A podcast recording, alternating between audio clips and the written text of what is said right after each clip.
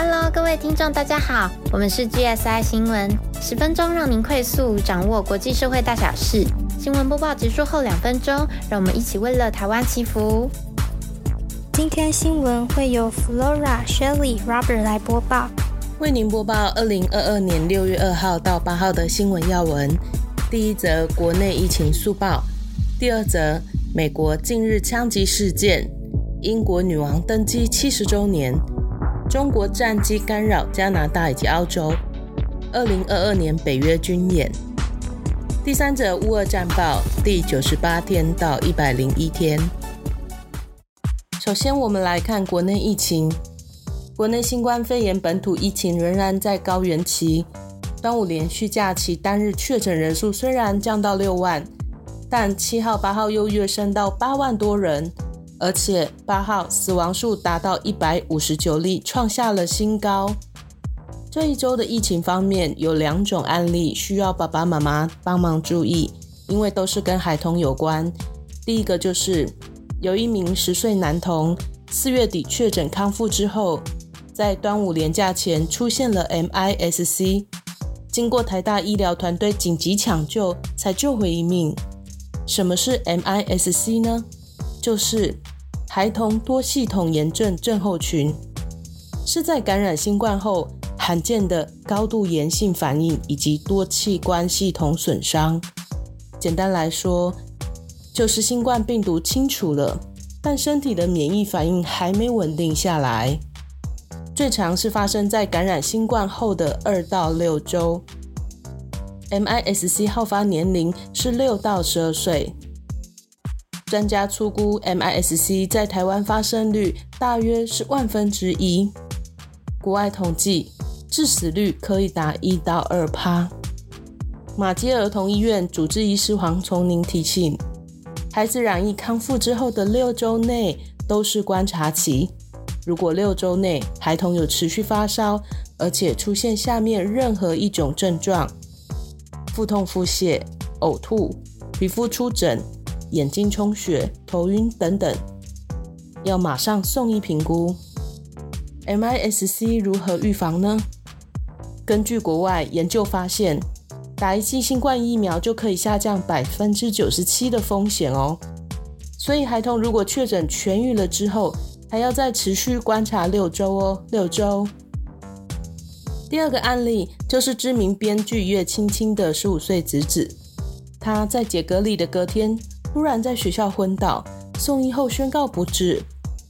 目前研判死因是新冠病毒导致了病毒性心肌炎，并急性肺水肿以及心因性休克。对此，台安医院心脏科医生林卫文提醒：病毒性心肌炎好发于年轻人，通常病毒会直接侵犯心肌细胞，造成免疫反应。而且在染疫痊愈后一周左右，可能会产生急性的症状，提醒家长要特别注意。第二则，美国继夺走二十一名的德州小学枪击案后，近日又接连传出新案。奥克拉荷马州杜尔莎市一所医院于六月一日爆发枪击案，包含枪手共五人死亡。二日，威斯康星州有名枪手攻击桑里，造成多人受伤。同日，爱荷华州教堂停车场又传枪击酿三死。四日晚间晚上，美国东北部费城一条拥挤的街道上发生多起枪击事件，三人死亡，另有十一人受伤。就在同一天，亚利桑那州的凤凰城一间购物中心，一场百人的派对中发出枪响，当下一死八伤。自五月二十四日以来，美国已经发生了二十多起致使多人受害的枪击事件。英国女王六月二日庆祝登基七十周年的白金禧，在位期间经历十四位首相，成为在位最久君王。加拿大环球新闻于六月一日报道说，中国喷气式飞机经常在距离加拿大飞机只有二十至一百英尺的地方飞行，如此靠近，以至于加拿大飞行员可以与中国飞行员进行眼神交流，有时看到他们竖起中指。加拿大军机正在参加霓虹行动，这是联合国为监督对朝鲜的制裁和防发展大规模毁灭性武器所做努力的一部分。自圣诞节以来，中国战机已有大约六十次在空中进行这种类型的拦截，其中有二十多次被认为是危险的。六月五日周日，澳大利亚国防部长理查德·马尔斯指责。一架中国战斗机于五月二十六日在南中国海上空鲁莽地拦截了一架澳大利亚 P-8 侦察机，在突然飞越澳机之前非常接近，并发射了带光信号弹以及喷射铝箔干扰丝。澳机发动机吸进了部分铝箔，显然这是非常危险的。补充报道。五月一日至五月二十七日，由美国主导的北约军演“欧洲捍卫者二零二二”在欧洲九个国家境内登场。这次军演有来自二十个国家，超过一点八万官兵参加，就连北欧国家丹麦都有参加演训。只是另外两个北欧国家瑞典和芬兰想加盟北约，却受到土耳其反对。这件事除了在达沃斯经济论坛引起讨论。两国代表也已经进驻土耳其，希望展开协商。六月五日，澳洲总理艾巴尼斯访问印尼。这趟印尼行是艾巴尼斯成为总理后第二次海外之旅。他五月底曾出席在东京举行的四方安全对话 QUAD。而澳洲和印尼协议了什么议题呢？下集会为听众们追踪报道哦。第三则，我们来看乌克兰和俄罗斯的战况。六月一号第九十八天，乌克兰表示，俄军已经掌握乌东的北顿内茨克的七成领土。北顿内茨克的市长斯特约克告诉路透社：“我们的武装部队正极力捍卫百分之二十的市区。无论如何，我们会解救这个城市。如果俄罗斯占领北顿内茨克市以及利什昌斯克，俄军便拿下整个卢汉斯克州了。”国际方面，美国宣布向基辅。提供七亿美元的军火援助，其中包括比起俄罗斯更优越的射程和准度的 HIMARS 多管火箭系统。拜登三十一日投书《纽约时报》说，俄罗斯对乌克兰的入侵将透过外交手段结束，但美国必须提供大量的武器和弹药，让乌克兰在谈判桌上拥有最大的筹码。这就是为什么我决定向乌克兰人提供更先进的火箭系统和弹药，使他们能够更精确地打击乌克兰战场上的关键目标。与此同时，丹麦公投引以近百分之六十七的赞成票压倒性通过加入欧盟。这个时候，适逢邻国芬兰还有瑞典申请加入北约 NATO 之际，丹麦总理 Fredriksson 表示。我们表明，当普京侵略一个自由国家，还有威胁到欧洲稳定的时候，其他人会团结起来。六月二日第九十九天，Zelensky 坦诚，捍卫乌东地区让乌克兰付出很高的代价，每天阵亡的乌克兰士兵高达百名。美国警告，俄国和乌克兰的战事恐将持续数个月。乌克兰志愿军连长耶夫肯表示。大部分西方国家提供给乌克兰的武器尚未到位，因此乌克兰军队打得颇为吃力。但是高昂的士气以及战争发生在自己熟悉的家园是乌克兰拥有的优势。记者访问他说：“台湾和全世界从俄乌战争可以学到什么呢？”他回应说：“团结站在一起，为他们的土地挺身而出吧。”六月三日第一百天，战事已经造成数万平民丧命。乌克兰近五分之一的领土已经被俄军占领。乌克兰表示，乌国的士兵正在欧洲接受培训，以便顺利操作英国和美国的武器。英国国防部最新评估，俄军最快将在两周内完全掌控乌东的卢甘斯克州的地区。美国方面也有情报资料指出，俄国总统普京四月曾经接受癌症末期治疗，三月还曾遭受暗杀未遂。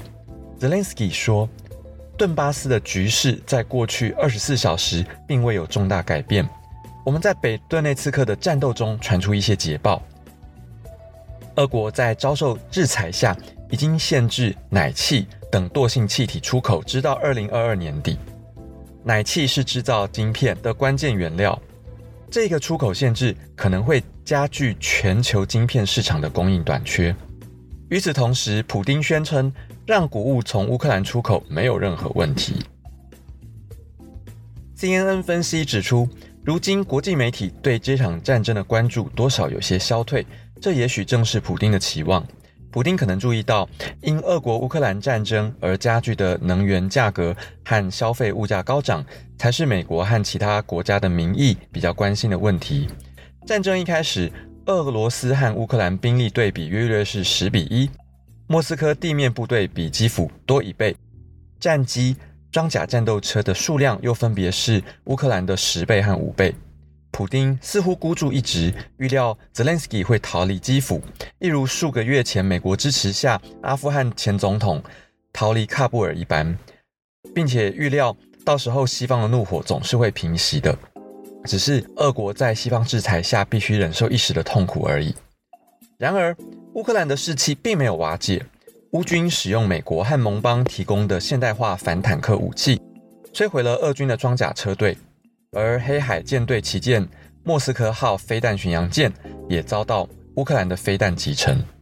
三月底，俄国开始将受创的部队从基辅一带撤退，声称作战焦点已经转移为攻下乌东的顿巴斯地区。三个月过去了，俄军似乎不再以速战制胜为目标，而且似乎也没有速战速决的能力。多名俄军将领已经阵亡，而且俄军死伤人数高的惊人。俄军现在已经掌控从乌克兰第二大城哈尔科夫一带延伸到分离分子手中的城市顿内茨克和卢甘斯克，再到西南方到 h e l s o n 的新月形地区，形成了一座连通顿巴斯地区还有克里米亚半岛的路桥。而克里米亚早在2014年已经遭俄罗斯兼并。俄军近日战火集中在乌军的卢甘斯克州的最后据点北顿内茨克。乌军已经弃守北顿内刺克的大部分地区，等到北顿内刺克市沦陷的那一天到来，就只有象征意义了。美国战争研究所 ISW 近来分析指出，乌克兰比较有限的资源必须节约使用，集中用于收复关键的地区，而不是用来防守没有办法决定战争结果或是战争是否要继续延续下去的条件的地区。乌克兰表示，由于斯拉维扬斯克的战略地位重要，可能会成为下一场关键战役的焦点。相较于人口稠密的基辅，乌克兰东部的地形开阔许多，这正是乌克兰向美国以及盟邦迫切的需求提供比较重型武器的原因所在。尤其是希望美国和盟邦能够提供射程较远的火炮系统。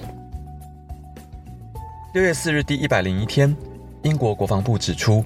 俄军结合空袭和大规模火炮猛轰顿巴斯，增加使用非导向式的弹药，导致顿巴斯建筑密集区受到广泛的破坏，几乎肯定造成大量的附带损失，还有平民的伤亡。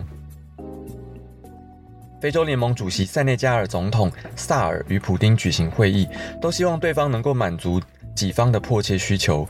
非洲需要粮食，而克里姆林宫需要盟友。六月五号第一百零二天，乌克兰东部卢甘斯克的州长盖代表示，在过去两天，他们被逼退。北顿内茨克市现在已经差不多被一分为二。俄罗斯国防部则说，俄军空袭基辅的郊区，击毁由欧洲国家提供的一些战车，还有其他装甲车辆。这是自四月二十八日以来，基辅再次遭到攻击。好消息是，西班牙将供应防空飞弹还有豹式战车给乌克兰，加强军援乌克兰。好的，我们今天新闻播报到此，请记得按赞、订阅、开启小铃铛，并留言给我们鼓励哦。在节目最后，我们邀请您与暖心的 Grace 为我们世界一同祈福。今天资料来源主要是 BBC 中文、UDN、CNA、RFI、环宇新闻台、三立新闻网、TVBS 新闻网、中央流行疫情指挥中心记者会等等。马太福音十八章十九节，若是你们中间有两个人在地上同心合意的求什么事，我在天上的父必为他们成全。因此，这边邀请关注新闻时事的大家与我们一起祷告。全知全能爱着我们的神，真心的邀请您垂听我们的祷告。看着台湾的确诊数字居高不下，往好处想，就会觉得还好，还没在全世界排第一；坏处去想。就会觉得台湾人口这么少，两千三百万人是不是都会染疫？连我也不例外。但是神是怎么看待的呢？台湾往年过了端午节就不太会下雨了，但现在仍然经常有豪大雨，是不是因为新冠病毒的例子很小，神正在帮忙洗干净呢？这样想的时候，就不会觉得下雨很麻烦，而是会真心的献上感谢。神啊，这个世上不管是美国枪击案啦，或是乌俄战争，以及各式各样的不和睦举动，全都来自于想法。稍微站在自己的立场去想，站在利益这方来做判断，只看着一个方面去下决定。就有可能造成我们无法挽回的局面，不管是课业、工作还是生活中都是如此。所以恳求神，让我们可以正确的行动。为此，希望能够拥有正确的想法，至少能够想到第二、第三方面，想到对方之后再行动，借此减少让自己后悔的事，甚至让这个世界发展受阻的事。感谢神，让我们用不一样的想法去看待周遭发生的大小事。希望神在我们生活中持续让我们体会更多，并且得以成长，变得更好。感谢的祷告是以得胜主的名。那我们下集再见喽，拜拜。